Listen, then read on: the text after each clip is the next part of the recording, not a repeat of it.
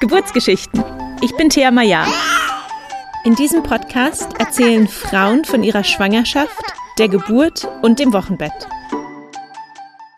Hallo und herzlich willkommen zu einer neuen Folge vom Geburtsgeschichten-Podcast. Mein heutiger Gast ist Tabea, die in Folge 31 schon von ihren ersten drei Geburten erzählt hat. Wenn du die Folge noch nicht gehört hast, kannst du jetzt pausieren und zurückgehen zu Folge 31 und danach dann die heutige Folge anhören mit der vierten Geburt. Tabias viertes Kind ist genauso wie das dritte auch zu Hause zur Welt gekommen und ich wünsche dir viel Freude beim Zuhören. Die heutige Folge wird dir präsentiert von Windelbär. Mullwindeln sind im Alltag mit Baby nicht wegzudenken. Ob als Still- oder Spucktuch, Wickel- oder Spielunterlage, frisch gebackene Eltern brauchen sie immer und überall. Unsere Kinder verdienen nicht nur tolle Mullwindeln, sondern auch eine intakte Erde, auf der sie ein langes und schönes Leben führen können. Darum setzt Windelbär auf Langlebigkeit, hohe Qualität und ein ressourcenschonendes Design. Die Baumwolle der Windelbeer Mullwindeln stammt zu 100 Prozent aus biologischem Anbau. Selbst die Verpackung stammt aus einer nachhaltigen Forstwirtschaft. Und bei der Herstellung und Verarbeitung wird nicht nur auf die Umwelt, sondern auch auf einen fairen Umgang mit den Mitmenschen geachtet. Ein absolutes Win-Win-Win also. Du findest alle Produkte von Windelbeer über den Link in den Show Notes. Hallo und herzlich willkommen, Tabea. Ich freue mich, dass du zum zweiten Mal bei mir zu Gast bist und uns heute von deiner vierten Geburt erzählst. Ich freue mich auch riesig. Vielen, vielen Dank, Thea, dass du wieder an mich gedacht hast und mich eingeladen hast. Ja, sehr gerne. Ähm, für diejenigen, die jetzt vielleicht deine erste Geburtsgeschichte noch nicht gehört haben, kannst du dich noch mal kurz vorstellen? Wer bist du? Was machst du? Wie sieht deine Familienkonstellation aus? Und dann vielleicht noch in ein paar kurzen Sätzen die ersten drei Geburten zusammenfassen. Mhm, alles klar, ich gebe mein Bestes, um das hier so kurz und knackig rüberzubringen. Ähm, ich bin die Tabea, ich bin 37 Jahre alt, ich bin Mama von vier Kindern jetzt, äh, lebe mit meinem Partner in Karlsruhe und wir sind schon über 20 Jahre zusammen. Äh, außerdem bin ich Yogalehrerin und ähm, vor allem auch so Mama-Kurse ausgerichtet, Rückbildungskurse, Yoga in der Schwangerschaft oder auch postnatales Training mache ich am liebsten. Und das ist so quasi mein, mein Herzenswunsch, den ich da ausleben darf. Zu meinen letzten Geburten. Ähm, ich bin ja jetzt schon bald zehn Jahre Mama, total verrückt. Ähm, die waren alle super unterschiedlich. Die allererste Geburt habe ich in einer Klinik erlebt äh, mit einem Notkaiserschnitt. Die zweite ähm, war dann von meinem Sohn, den habe ich auch in der Klinik geboren, in der gleichen Klinik. Ähm, aber diesmal vaginal entbunden. Und den ähm, dritten Sohn habe ich dann mich an eine Hausgeburt rangetraut, die letztendlich so ein bisschen eine Alleingeburt war. Also die Hebamme kam noch dazu, aber sie kam zu spät, als das Baby war schon geboren. Und äh, genau, und jetzt hatten wir wieder eine Hausgeburt geplant ja. gehabt. Und was mir von deiner dritten Geburt immer total hängen geblieben ist, äh, war die Geburtstonne. Du hattest eine, eine große Regentonne als Geburtspool. Genau. Ja, dann äh, lass uns mit der vierten Schwangerschaft starten. War die geplant oder war die eine Überraschung? Weil, wenn ich mich richtig erinnere, die letzten, die ersten drei Kinder waren ja auch alle immer sehr willkommene Überraschungen. Genau, wir sind ähm, nicht die Geburtsplaner, dass wir sagen so und jetzt go oder jetzt ist der und der Altersabstand ähm, erreicht. Aber wir wollten schon immer mehrere Kinder haben. Tatsächlich habe ich schon immer gesagt, dass ich vier Kinder haben möchte, wen es auch immer interessiert hat, schon in jungen Jahren, schon als Kind und auch als Jugendliche habe ich es immer gesagt. Ähm, ich habe das auch meinem, meinem, damals zukünftigen Mann wohl gesagt, schon mit 17 Jahren, ich will dann vier Kinder haben. Also es war sehr klar. Und jetzt aber nach dem dritten Kind war es eigentlich so, dass wir gemerkt haben, so, oh, okay, drei Kinder, das ähm, braucht schon ganz schön viel Kapazität in jeder Hinsicht. Und ähm, waren wir eigentlich ganz happy damit und haben auch gedacht, so, das, das bleibt so. Und diesmal wurden wir so richtig überrascht. Und ähm, genau, und da, das war natürlich dann auch ein Prozess, diese Überraschung oder dieses Geschenk erstmal so anzunehmen oder überhaupt als Geschenk zu sehen. Mhm. Wie hast du gemerkt, dass du schwanger bist? Ich hatte so ein Gefühl, tatsächlich direkt, dass ich dachte so, oh, okay, das äh, könnte sein, dass das äh, jetzt ähm, nicht glatt gelaufen ist, in Anführungsstrichen. Und ähm, war dann bei einer Freundin, das war, glaube ich, wenige Tage nach äh, überfälliger Periode, als höchstens ein Tag oder so. Und äh, die meinte dann einfach, mach doch einen Test. Und irgendwie war mir das noch so, so weit weg, weil ich dachte so, nee, das, das kann ja nicht sein. Und äh, das ist jetzt vielleicht nur so, so ein komisches Gefühl und das ist nicht möglich. Und dann habe ich den Test gemacht und dann war der tatsächlich positiv. Und wie hast du es dann deinem Mann gesagt, wenn der nicht dabei war? Nee, der war nicht dabei. Ähm, ja, dem hab ich, der, der kam nach Hause und es war so ein, so ein halbes Grinsen, halbes Wein, irgendwie so ganz überrollt von allen möglichen Emotionen. So, äh, ja, wir bekommen doch ein Baby. Und genau so hat sich die Stimmung auch die ersten Wochen durchgezogen, sehr ähm, ambivalent, sehr pff, am Überlegen, auch ähm, viele Sorgen, kriegen wir das gewuppt? Ich bin ja jetzt ähm, noch nicht so lange in meiner Selbstständigkeit unterwegs und äh, deswegen war da einfach dieses, dieser Plan nicht, jetzt gerade noch mal ein Baby zu haben und äh, hat schon so ein bisschen, wie wir uns die Zukunft ausgemalt haben, noch mal durcheinander gebracht. Und so war das so ein bisschen so ein Ringen und ein Hin und Her, aber auch tatsächlich zwischen immer wieder auch diesen freudigen Momenten und Augenblicken so krass, da hat sich noch mal eine Seele zu uns auf den Weg gemacht. Mm, all the feelings. Ja, wirklich. Ja. Und ähm, bist du dann zum Arzt irgendwann gegangen oder hast du als allererstes deine Hebamme kontaktiert? Ähm, genau, ich wollte dann zu meiner Ärztin gehen, um einfach da die Sicherheit zu haben. Wir hatten da auch noch nichts mit den Kindern kommuniziert und wollte eigentlich zur Ärztin gehen. Und dann hatte uns ähm, im letzten Jahr Oktober nämlich ähm, Corona erwischt.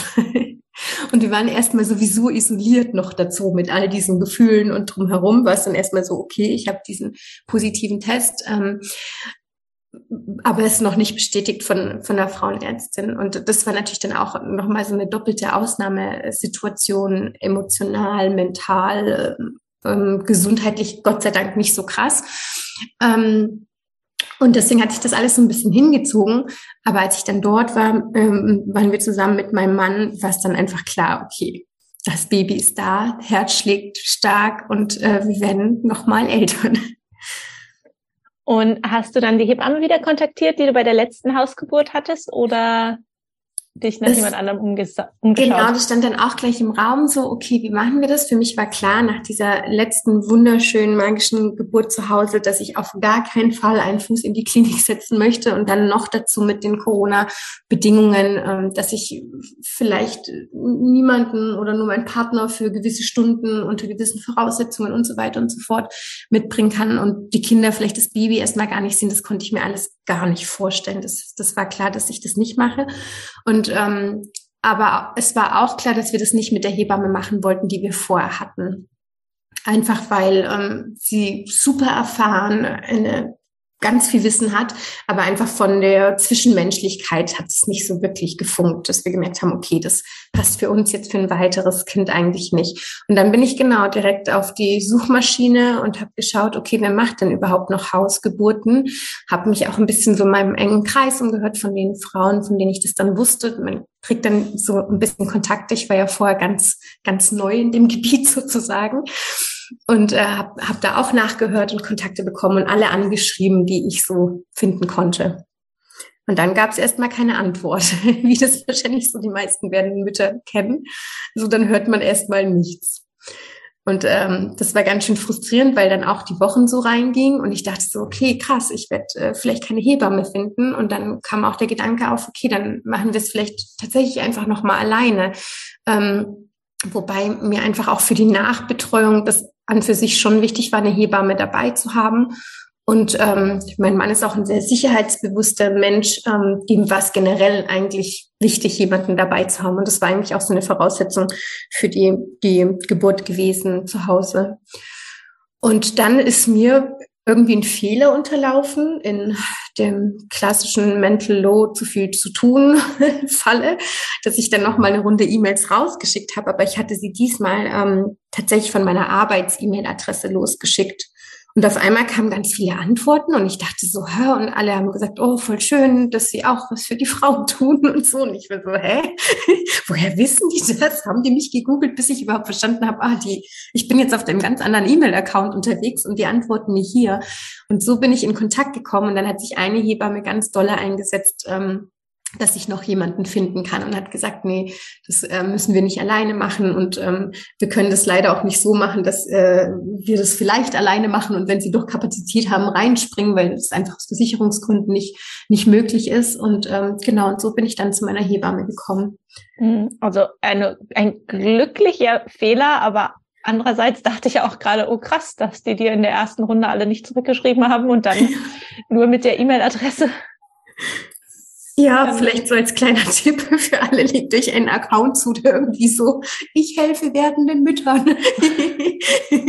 als E-Mail-Adresse, vielleicht funktioniert es dann. Ja, aber die sind natürlich so überfordert. Also auch, auch jetzt werde ich ganz oft angesprochen, oh, wie heißt deine Hebamme hier? Und ähm, kannst du sie fragen, hat sie Kapazität? Und die sind so am, am Limit mit, mit ihrer Arbeit und mit, mit all dem, was sie zu bewerkstelligen haben, dass die tatsächlich gar nicht hinterherkommen, selbst nur so Absagen zu schicken. Ne? Mhm. Ja. Aber du hast dann dadurch eine Hebamme gefunden. In der wievielten Woche warst du dann, als du eine hattest? Oh, gute Frage, Tia. Ich war tatsächlich, obwohl ich alles viel, viel früher angegangen bin, doch auch wieder schon relativ weit, aber ich glaube, war das vielleicht zum fünften, sechsten Monat. Oh wow, schon recht spät dann. Ja. Genau. Und bist du in der Zeit einfach zu den, zu den äh, Mutter-Kind- oder Mutterpassuntersuchungen, so heißen sie in Deutschland, äh, zur Ärztin gegangen oder ähm, hattest du nur die Schwangerschaft feststellen lassen bei der Ärztin? Genau, nee, ich war bei den ersten Untersuchungen, bei den Ultraschalluntersuchungen war ich da und sobald ich die Hebamme hatte, ähm, bin ich dann nicht mehr dahin gegangen. Die ist auch hier am anderen Ende der Stadt. Und ähm, ich hatte das auch schon beim dritten Kind jetzt für mich nicht so notwendig ge gehalten, da irgendwie stundenlang Herztöne zu hören. Das ist natürlich schön, wenn man zum ersten Mal ein Herzton hört, aber da irgendwie rumzuliegen und ähm, Herztöne hören, obwohl da gar keine Gefahr besteht, dass ähm, da irgendwie was nicht richtig ist oder so, das ähm, habe ich nicht eingesehen und deswegen war ich da auch gar nicht mehr so lange dann in Behandlung. Mhm. Und Hast du noch mal irgendwas ähm, gemacht, um dich auf die Geburt vorzubereiten? Ich meine, du, du arbeitest ja selber in dem Feld, hast du schon gesagt, aber hast du noch mal irgendwie einen Refresher Geburtsvorbereitungskurs gemacht oder gab es irgendwas, was du mit deinem Partner vielleicht auch gemacht hast, um äh, euch zusammen auf die Geburt vorzubereiten? Mm, tatsächlich nicht wirklich, also kein Geburtsvorbereitungskurs in dem Sinn. Ähm, womit ich wirklich viel zu schaffen hatte, war einfach mit, ähm, mit diesen widersprüchlichen Gefühlen zu beginnen, dass ich ein super schlechtes Gewissen hatte, schon jetzt dem Neugeborenen gegenüber, dass ich dachte, so krass, ich konnte das nicht gleich so willkommen heißen und das hat mich, ähm, das hat mich tatsächlich fertig gemacht und äh, damit habe ich mich ganz viel beschäftigt, ja. ähm, weil ich das natürlich auch nicht so mit in die Geburt nehmen wollte und dann, was hier sowieso mitlief oder was ich auch jeder schwangeren Mama empfehle, war dann natürlich, dass ich Yoga weiter dran geblieben bin, Yoga für Schwangere gemacht habe, sowieso im Unterricht und auch für mich ähm, dass ich mir Geburtsaffirmationen aufgeschrieben habe, so in der Richtung. Aber tatsächlich war mein großes Thema eben dieses, dieses schlechte Gewissen loslassen, das ähm, nicht daran glauben, dass äh, das jetzt von Gott oder vom Karma oder vom Universum oder wie man es nennen möchte, bestraft wird, dass ich diese widersprüchlichen Gefühle hatte. Mhm auch ganz, ganz wichtig. Also zum einen, dass diese widersprüchlichen äh, Gefühle einfach da sein dürfen und auch ganz normal sind, aber sich dann nicht daran aufzuhängen. Genau. Und das war eben bei dieser Schwangerschaft einfach noch mal krasser. Das, ähm, ich ich kenne das auch in jeder Schwangerschaft, dass man da so ein bisschen, ne, auch hormonbedingt und überhaupt und dann denkt so, okay, krass, bin ich überhaupt ready? so in der ersten Schwangerschaft zum Beispiel, so kann ich das jetzt so eine große Verantwortung übernehmen? oder auch in den weiteren, den größeren Kindern gegenüber. Ich, ich kenne diese Gefühle schon, aber diesmal was wirklich, weil das so erstmal so für mich so unpassend war, einfach so der Augenblick, das war so nicht jetzt, oder? Ähm, ja, das war, das war schon nochmal, schon mal krass. Mhm. Und ähm, mit der neuen Hebamme, die du dann gefunden hast, ich meine, du hattest nach deiner ersten Geburt, die ja der Kaiserschnitt war, dann zwei Spontangeburten. Ähm, aber ich glaube, diesen Status post-Sektio, den wird man ja sein Leben lang dann eigentlich nicht los. War das nochmal irgendwie äh, ein Thema, dass du quasi eine VBAC-Mama bist? Also ähm, schon einen Kaiserschnitt in der Vorgeschichte hattest? Mm, nee, im Grunde nicht. Sie war schon neugierig, ähm, wie die Geburten zuvor abgelaufen sind, aber ich habe mich gar nicht in so einer Kategorie wiedergefunden. Ähm, das war sowieso eine super, super herzliche, liebe Hebamme, die auch gerade so aus der Elternzeit rauskam. Deswegen eben mein Glück, dass sie dann noch schon total ausgebucht war. Und ähm, sie hat mir auch immer wieder so diese Freude, so, ne, oh, und dein Baby ist bald da und ähm, dem geht's so gut und dieses Geburtserlebnis und äh, das alles so, sie hat da immer ganz viel Freude mitgebracht und das war total schön. Super. Und habtet ihr wieder eine Geburtstonne für die Geburt? Genau. Mhm. Wir hatten wieder eine Geburtstonne. Das war vielleicht auch so ein bisschen auf unserem Geburtsvorbereitungszettel, dass äh, wir die mit deinen Kindern angemalt hatten. Das war auch sehr schön. Und ähm, genau, der, ich wollte unbedingt wieder das Baby im Wasser bekommen. Mhm. Und wie ging es dir dann so in den letzten Wochen und Tagen vor der Geburt? Und wann hat sich der Kleine denn dann auf den Weg gemacht? Wie, wie weit warst du da schwanger? Also tatsächlich äh, war ich super überzeugt davon, dass er eher kommen wird, weil ich auch so eine riesige Kugel hatte. weil ich mir ganz sicher, dass der sich eher auf den Weg macht. Und ähm, der errechnete Geburtstermin war der 24. Mai und habe dann quasi schon alle wusselig gemacht, äh, schon ich, bestimmt schon im April oder Ende April und bin dann auch von meiner von der Klassenlehrerin von meiner Tochter angesprochen worden. Ja, das Baby, das sollte jetzt irgendwie jeden Tag kommen. Das geht jetzt schon seit Monaten, kann das sein, weil die eben alle auch ganz aufgeregt waren dadurch. Und ähm, die letzten Monate waren aber super gechillt. Da haben, hat auch mein Körper äh, alles erledigt, äh, wie es zu sein hat. Ich war ganz entspannt, ich war ähm, ganz bei mir. Ich hatte kaum Wehwehchen, also noch weniger als bei den anderen, ähm, trotz Riesenbauch. Ähm, es war nur so ein, es kann eigentlich jederzeit losgehen, Gefühl da. Und wann hat er sich dann auf den Weg gemacht? Und auf den Weg gemacht hat er sich dann zwei Tage nach ET, also am 26. Mai. Okay. Und wie ging es dir, als du den Termin überschritten hast? Dachtest du schon, oh Gott, jetzt, jetzt muss er doch mal kommen. Ich war nicht so furchtbar ungeduldig, weil wie es dann schon auf den 24. zuging, habe ich gemerkt, so, okay, du liegst halt einfach komplett falsch mit einer Vermutung. Ähm, ich hatte ja auch gedacht, dass es ein Mädchen sein wird. Ähm, also hat sich das einfach alles äh, bestätigt, dass, äh, dass er eben nicht früh kommt und dass es dann letztendlich auch kein Mädchen war. Und wie fing dann die Geburt an? Wann wusstest du, jetzt geht's los? Also es war wie die Tage zuvor, so ein bisschen diese, diese Senkungswehen und äh, Vorbereitungswehen, die gingen am Morgen auch wieder los, aber an dem Tag war es eben so, dass die nicht, ähm, nicht aufgehört haben. Gegen die Mittagszeit war es sonst immer wieder Schluss und dann hatte ich wieder Pause. Und äh, diesmal hat sich das einfach so fortgesetzt. Okay, und ähm, wie hattet ihr es eigentlich geplant mit euren älteren drei Kindern? Sollten die zu Hause bleiben oder wurden die von wem anderen versorgt?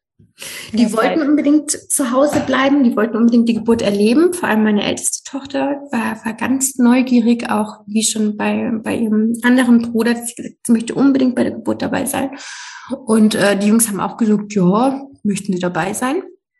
Und wir haben tatsächlich auch hier nicht so viele Möglichkeiten äh, mit versorgen. Wir hätten es mit großer Mühe irgendwie organisieren können, aber wir haben ja keine Großeltern oder so in der Nähe, dass das schon auch ein größerer Akt gewesen wäre, einfach weil man ja nicht weiß, wann das Kind kommt, mhm. ähm, das irgendwie auf die Beine zu stellen, dass die untergebracht sind.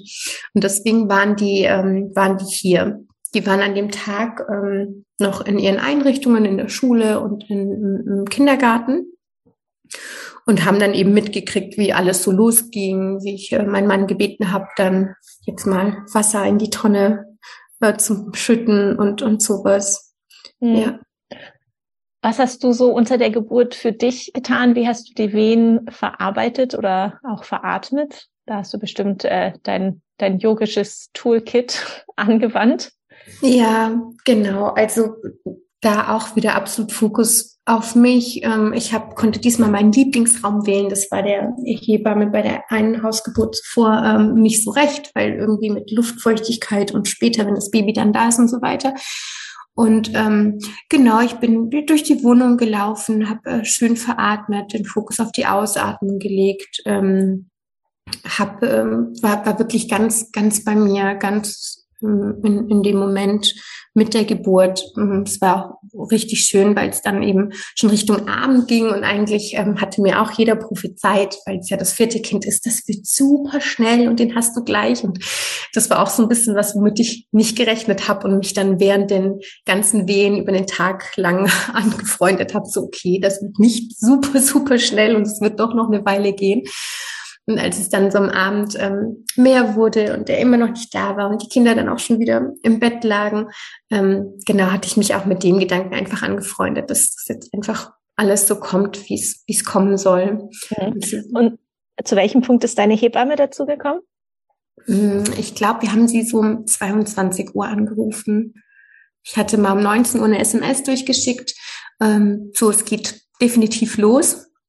Und dann genau um 22 Uhr, dann haben wir dann nochmal telefoniert und gesagt, so, okay, jetzt wär's gut, wenn du dich auf den Weg machst. Ja, damit sie nicht wieder die Geburt verpasst. Ja, genau. okay. Und bist du dann auch zwischenzeitlich schon mal in deine Tonne gestiegen? Mhm, auch. Also ich war äh, erstmal viel an Land unterwegs auch und habe dann hier den, den Ausblick genossen. Es hat dann irgendwann mal auch angefangen, ähm, dolle zu regnen, was ich total schön fand. Und ich hatte auch so, so ein Bild, dass ich irgendwie so drei ähm, Krähen beobachten konnte, die irgendwie so am Rumfliegen waren. Und dann, dann kam da irgendwie noch eine vierte dazu und das war irgendwie so sinnbildlich so für meine Kinder. Und das war total schön. Das hat mir irgendwie ganz viel Kraft gegeben. Und dann bin ich auch, ähm, mich gesagt, ich möchte gerne ins Wasser gehen, so ein bisschen runterkommen und entspannen. Und ähm, das hat dann auch gut getan, war immer fleißig am Becken kreisen auch, um so ein bisschen den Druck rauszunehmen. Ja, und dann kam ganz äh, wieder erwarten, was ich eben bei der dritten Hausgeburt auch nicht erlebt habe, weil ich da tatsächlich so sehr in so, einem, so einer Trance war letztendlich, ähm, dass ich aber bei der vierten Geburt brechen musste. Und das kannte ich schon von den ersten beiden Geburten und auch von meiner Menstruation früher, dass ich, sobald irgendwie die Gebärmutter krampft, ich mich übergeben muss. Und äh, so war das dann leider auch mit jeder Wehe, wie die Hebamme dann da war. Das war dann nicht so schön und super anstrengend natürlich. Hm, hat die Hebamme dich untersucht, als sie kam, oder hast du die Untersuchungen abgelehnt? Hm, wir hatten von vornherein vereinbart, dass ähm, sie mich nur untersucht, wenn sie wirklich denkt, so, oh, das wäre jetzt irgendwie gut. Und sie hat mich auch immer vorher gefragt, ob es in Ordnung ist. Genau. Und dann hat sie ein oder zweimal die Herztöne abgehört.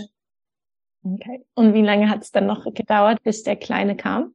Also mir kam es ewig vor, aber das lag auch daran, ich hatte so eine schöne Playlist erstellt und habe dann später, einige Tage später nach der Geburt erfahren, dass mein Mann die letzten Lieder irgendwie nicht so passend empfand für die Geburt und dann immer so weiter äh, wieder von vorne gestartet hat. Und ich dachte immer so krass, schon wieder dieses Lied. Ich bin hier schon seit Stunden in der Wanne, die Geburt geht gar nicht voran. Ähm, genau, und äh, letztendlich ähm, kam er dann äh, um kurz nach Mitternacht auf die Welt. Jetzt, also es war gar nicht so lange, ne, von Hebamme, wie sie da war, man gerade zwei, knappe drei Stunden. Genau. Und in deiner Geburtswanne warst du dann aufrecht auf den Füßen oder konntest du darin knien? Mhm, ich war so wie in so einer Hocke. Mhm. Und genau, und habe ihn dann in meine Hände geboren quasi. Und kannst du dich daran erinnern, wie viele Presswehen du hattest, bis er kam? Ähm, ich kann mich daran nicht genau erinnern, aber es war, ähm, es war ganz, ganz großer Druck. Also die ganze Zeit war es so, komm, Baby, komm, komm, komm, ich bin bereit, komm, ich bin ganz weich und so weiter. Das war dann so mein Mantra gegen Ende. Und dann kam er mit so einer Kraft, dass ich echt dachte so, okay, stopp, stopp, stopp, stopp, stopp, Baby, mach noch mal langsam. Und tatsächlich hat er sich dann viel Zeit gelassen. Er ist auch mit einem relativ großen Kopf geboren worden. Bitte frag mich jetzt nicht genau nach dem Kopfumfang, aber die, die Hebammen waren überrascht. Ich weiß nicht, waren es 34 Zentimeter, da war es auf jeden Fall ein bisschen größer wohl als gewöhnlich. Und ich war froh dann, dass er sich diese Zeit genommen hatte, um so, ne, dass, dass ich mich nochmal weiten konnte und ähm, er da durchkommen konnte. Und ähm, genau, ich kann gar nicht genau sagen, äh, auf wie viel Presswehen, das waren vielleicht zwei, drei. Und es war aber auch da wieder mehr so ein Rausatmen, als bei meiner ja, Hausgeburt davor ist er ja tatsächlich so wie so überraschend. Da habe ich ja gar nicht gepresst oder was. Da war nur dieser große Druck, den ich veratmet habe und dann war das Baby da. Und diesmal war es schon so ein richtiges Zusammenarbeiten, so ein richtiges, okay, jetzt äh, unterstütze ich dich und ich habe diesem Pressdrang eher widerstanden, weil ich eben Angst habe, hatte, dass ich mir sonst Verletzungen zufüge, wenn ich da jetzt auch noch Kraft drauf gebe mhm. und habe ihn tatsächlich so rausgeatmet dann. Und dann hast du ihn dir wahrscheinlich gleich auf die Brust genommen? Genau, dann habe ich ihn gleich hoch aus dem Wasser. Ähm, ich habe zwar auch schon einige Videos gesehen, wie das Baby dann selbstständig da im Wasser irgendwie zur Mami äh, schwimmt oder die Brust findet, aber in dem Moment ist das immer so gleich zu mir ans Herz. Genau. Ja, und ich glaube, diese Videos, die man ja dann irgendwie auch auf Instagram sieht, die sehen immer sehr schön aus, aber das sind, glaube ich, dann auch immer sehr, sehr seltene Aufnahmen. Ja. Und es ist nicht äh, in jeder Hausgeburt so, dass das Kind dann noch elegant ja, genau. zur Mutter hinschwimmt. genau. Ähm, und hast du die Plazenta dann auch noch in deiner Geburtstonne bekommen oder bist du dafür ausgestiegen? Nee, dafür bin ich ausgestiegen. Die habe ich dann an Land bekommen. Und es war dann auch erstmal so, okay, wie kriege ich jetzt diese Plazenta auf die Welt? Ähm, aber war dann auch kein Problem. Ich habe dann auch wieder die schön mit der Anleitung von beiden Hebammen, also ich hatte sogar zwei Hebammen dabei diesmal, ähm, geatmet, rausgeatmet und dann war das auch kein, kein Ding. Mhm. Und konntest du ihn gleich zum Stillen anlegen? Mhm, ja, ich hatte ihn gleich angelegt, hat er auch gemacht, als ähm, könnte er nichts anderes. Ja, ist und schön. Waren die großen Kinder dann eigentlich schon wieder wach oder habt ihr die genau. erst danach dazu geholt? Ja, das, das habe ich jetzt ein bisschen übersprungen. Ähm, ich hatte, weil ich ja auch wie schon immer der Ansicht war, er kommt früher und er kommt schneller und so weiter, hatte ich meinem Mann auch schon, ähm, genauso wie ich der Hebamme die Nachricht geschrieben hatte, um 19 Uhr gesagt, so, ja, äh, da hat, hat er die Kinder noch hingelegt und dann meinte ich so um 10, als wir sie angerufen haben, ja, weck auch mal die Kinder auf, lieber, ne? Die wollen das, ich wollte nicht, dass die das verpassen und dann total sauer sind, das Baby ist da und äh, sie haben das verpasst. Und er hat mich aber sehr, sehr gut eingeschätzt ähm, tatsächlich und, und gemerkt, so, nee, nee, das geht noch ein bisschen und hatte die noch nicht aufgeweckt und hat sie dann tatsächlich auch so kurz vor, also kurz vor den Presswehen erst um Mitternacht aufgeweckt. Die Große ist dann noch schnell zu den Jungs ins Zimmer gerannt. Meinte, wollt ihr das sehen? Die Baby, das Baby kommt jetzt gleich. Und dann standen sie alle so quasi schon mit einem gewissen Abstand irgendwie. Ähm, ich glaube, es war für die schon alles eine, eine ähm, eine besondere Situation. Und dann, äh, genau, waren die tatsächlich dabei, als er geboren wurde. Sag mal, als deine Älteste ist fast zehn und wie alt sind die Jungs? Die sind äh, sieben und vier. Ja, okay. Genau, und der eine hat dann auch gefragt, Mama, warum hast du gerufen, komm Baby, und dann stopp, mach langsam. Was sollte das Baby dann machen? Und ich so, ja. ah, lustig, wie die Kinder das gleich so aufnehmen. Ja, ja, total. Ja, und äh, du hattest ja gesagt, du hattest immer gedacht, du würdest ein Mädchen bekommen. Ähm, wer hat dann das Geschlecht des Kindes ähm, verkündet? Und warst du sehr überrascht, dass es doch ein Junge ist? Nein, das war ich und ich war nicht so überrascht, weil die Ärztin das auch schon gesehen hatte, aber sich auch nicht hundertprozentig sicher war. Also sie hatte schon einmal gesagt, ah, das sieht doch aus nach einem Junge, aber es war dann nicht ähm, zu hundert Prozent klar und dann hatten wir ja keine weiteren Untersuchungen groß. Ja. Genau.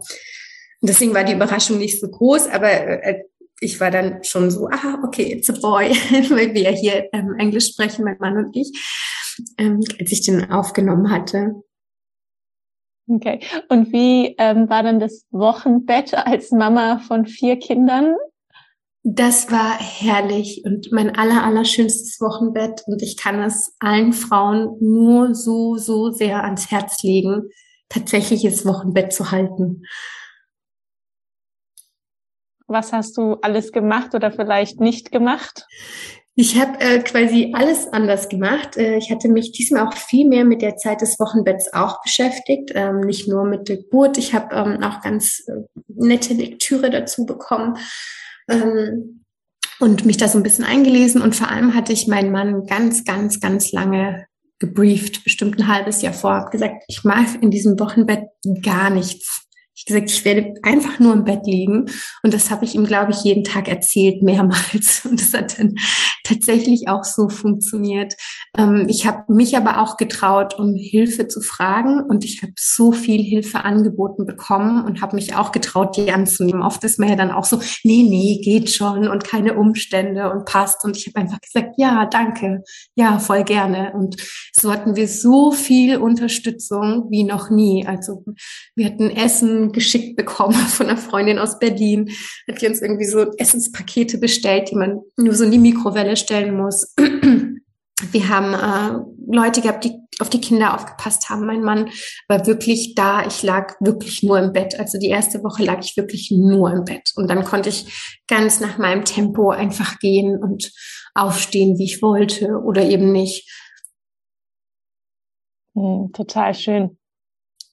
Ja, das war wirklich sehr, sehr schön, sehr heilsam auch. Und ähm, weil ich auch jetzt natürlich immer wieder angesprochen werde, das ist, glaube ich, so, wenn man mehrere Kinder hat, so wie machst du das? Und, und ich glaube tatsächlich, dass ich ganz, ganz viel Kraft von dieser Zeit zehre, dass ich mich da so geschont habe und meinem Körper wirklich Zeit gegeben habe zu regenerieren und zu heilen, bin ich ähm, viel ausgeglichener so vom, vom Gefühl her jetzt ähm, und für mich nicht ganz so schnell. Natürlich komme ich auch immer wieder an so Punkte, wo ich denke so, oh mein Gott, ich bin so überfordert oder ich kriege das jetzt alles gar nicht mehr hin. Ähm, aber es ist nicht so krass, es fühlt sich nicht so tief und äh, endlich an. Mhm. Ah, das ist ähm, ein total schönes Schlusswort und nochmal ein Lobgesang auf das Wochenbett. absolut. Liebe Tabea, ähm, wo kann man dich finden, wenn man Interesse an deinen ähm, Schwangerschafts- und auch äh, Postnatal Yoga-Klassen hat, weil du unterrichtest, hast, du unterrichtest ja auch online. Wo genau. kann man dich genau. finden? Ähm, man findet mich am besten und am aktuellsten auf Instagram, ähm, mama.in.bewegung oder auch auf meiner Website, da ist es quasi genau das gleiche, ähm, www.mama- diesmal in-bewegung.com. Ja, das tue ich natürlich alles auch nochmal in die Shownotes für diejenigen, die jetzt nicht gleich mitschreiben konnten. Tabea, vielen lieben Dank, dass du uns auch auf deine vierte Geburtsreise mitgenommen hast. Ich wünsche dir und deiner Rasselbande weiterhin alles Gute. vielen Dank, Tia, für dich auch. Das war die Geburtsgeschichte von Tabea. Wie immer freue ich mich über deine Unterstützung, indem du den Podcast abonnierst, mir eine Sternebewertung hinterlässt oder den Podcast einfach mit Freunden und Familien oder Arbeitskollegen teilst.